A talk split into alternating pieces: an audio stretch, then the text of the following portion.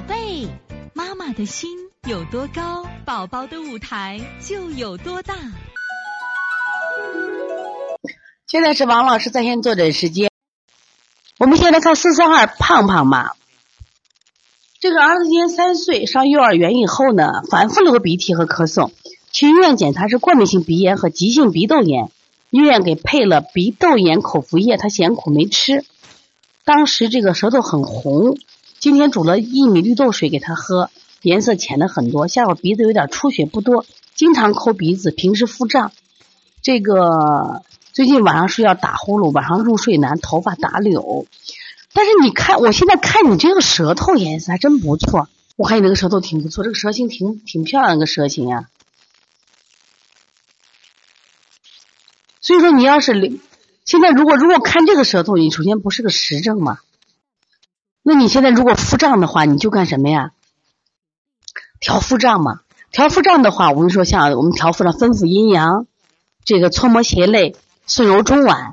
这个如果这个孩子，你如果这样的舌头，他是虚症的话，头发打绺，头发打绺还有个这个情况，我想问你，就是这个入睡难有两种情况，一种是阳盛，阴正常。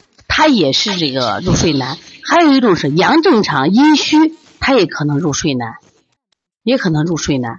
就现在你这个情况，因为就你这个舌头，我觉得他好着呢，因为你拍的这个比较远，我感觉的，你觉得你这孩子阴虚，阴虚的你加一些滋阴手法。但我觉得腹胀最主要的，为啥？